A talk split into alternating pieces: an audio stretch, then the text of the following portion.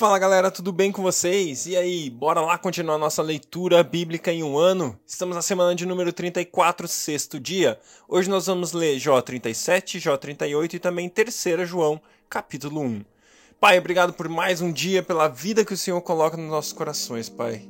Deus, nós te amamos, nós te buscamos, temos fome e sede do Senhor, temos fome e sede da Sua palavra. Pedimos que o Senhor fale conosco, transforme as nossas vidas no dia de hoje enquanto lemos a Sua palavra. Deus, que vá além da letra e penetre nossos espíritos, Deus, de uma maneira intensa e transformadora para a glória do Senhor Jesus. Amém. Glória a Deus, vamos lá. Jó 37. Diante disso, o meu coração bate aceleradamente e salta do seu lugar. Ouça escute o estrondo da sua voz, o trovejar da sua boca. Ele solta os seus relâmpagos por baixo de toda a extensão do céu e os manda para os confins da terra. Depois vem o som do seu grande estrondo. Ele troveja com sua majestosa voz. Quando a sua voz ressoa, nada o faz recuar. A voz de Deus troveja maravilhosamente. Ele faz coisas grandiosas acima do nosso entendimento. Ele diz à neve: caia sobre a terra, e a chuva seja um forte aguaceiro. Ele paralisa o trabalho de cada homem, a fim de que todos os que ele criou conheçam a sua obra. Os animais vão para os seus esconderijos e ficam nas suas tocas. A tempestade sai da sua câmara e dos ventos vem o frio.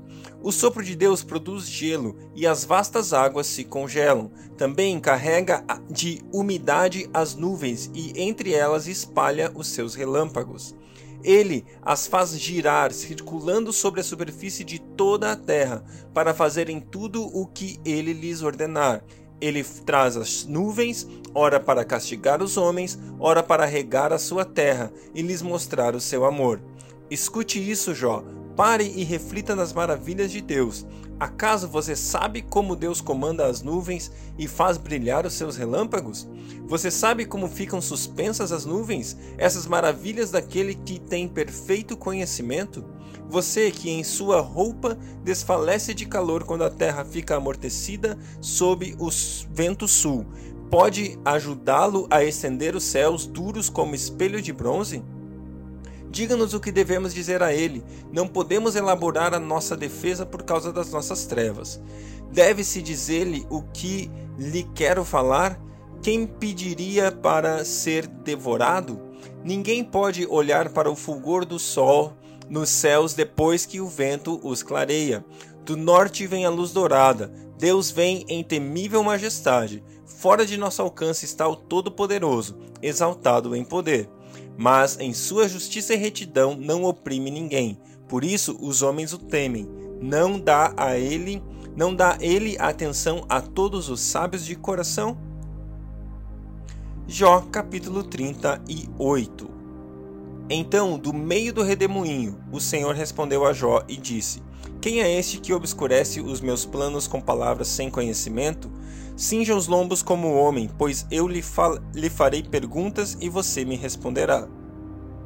Onde você estava quando eu lancei os fundamentos da terra? Responda se você tem entendimento. Quem determinou as medidas da terra, se é que você o sabe?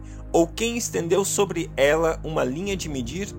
Sobre os que estão firmadas as suas bases, ou quem lhe assentou a pedra angular, quando as estrelas da alva juntas alegremente cantavam e todos os filhos de Deus gritavam de alegria? Ou quem encerrou o mar com portões quando irrompeu do ventre, quando eu lhes pus as nuvens por vestimenta e a escuridão por fraldas, quando eu lhe tracei limites e lhe pus ferrolho e portas, e disse: até aqui você pode chegar, mas deste ponto não passará. Aqui se quebrará o orgulho de suas ondas. Alguma vez na vida você deu ordens à madrugada ou mostrou ao amanhecer o seu lugar para que agarrasse a terra pelas extremidades e dela sacudisse os perversos? A terra se modela como barro debaixo do selo e tudo se apresenta como um vestido.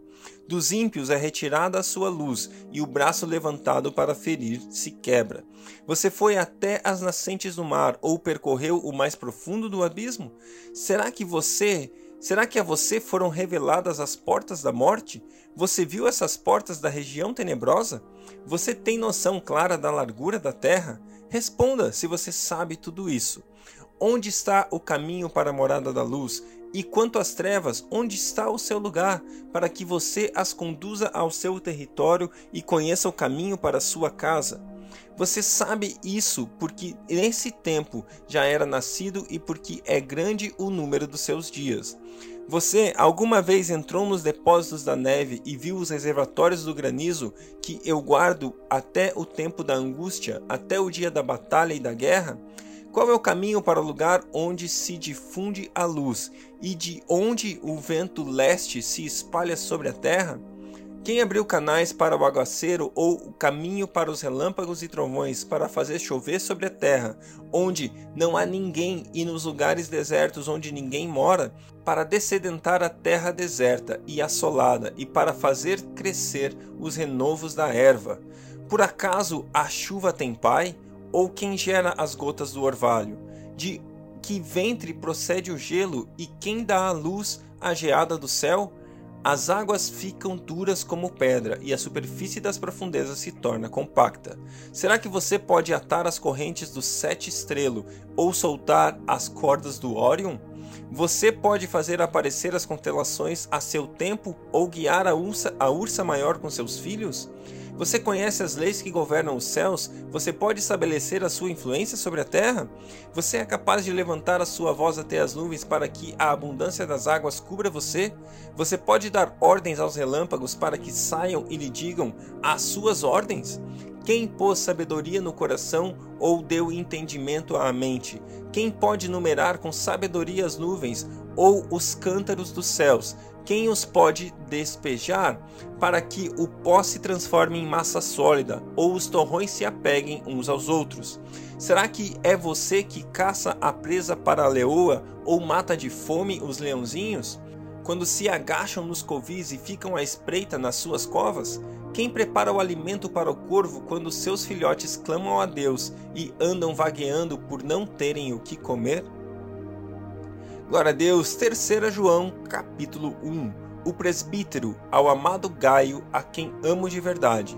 Amado, para, oro para que você tenha boa saúde e que corra bem, assim como vai bem a sua alma. Muito me alegrei ao receber a visita de alguns irmãos que falaram a respeito da sua fidelidade e como você continua andando na verdade. Não tenho alegria maior do que ouvir que os meus filhos estão andando na verdade. Amado, você é fiel no que está fazendo pelos irmãos, apesar de não os conhecer. Eles falaram à igreja a respeito desse seu amor. Você fará bem se os encaminhar em sua viagem de modo agradável a Deus, pois foi por causa do nome que eles saíram sem receber ajuda alguma dos gentios. É, pois, nosso dever receber com hospitalidade irmãos como esses, para que nos tornemos cooperadores em favor da verdade.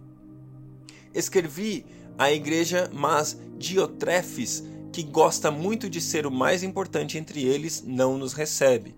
Portanto, se eu for, chamarei a atenção dele para o que está fazendo com suas palavras maldosas contra nós.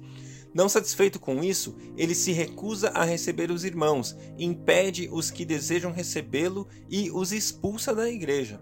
Amado, não imite o que é mal, mas sim o que é bom. Aquele que faz o bem é de Deus, aquele que faz o mal não viu a Deus. Enquanto Demétrio, todos falam bem dele, e, e, a própria verdade testemunha a seu favor. Nós também testemunhamos, e você sabe que o nosso testemunho é verdadeiro. Tenho muito que escrever, mas não desejo fazê-lo com pena e tinta. Espero vê-lo em breve e então conversaremos face a face. A paz seja com você. Os amigos aqui enviam saudações. Saúdo, saúde os amigos aí, um por um.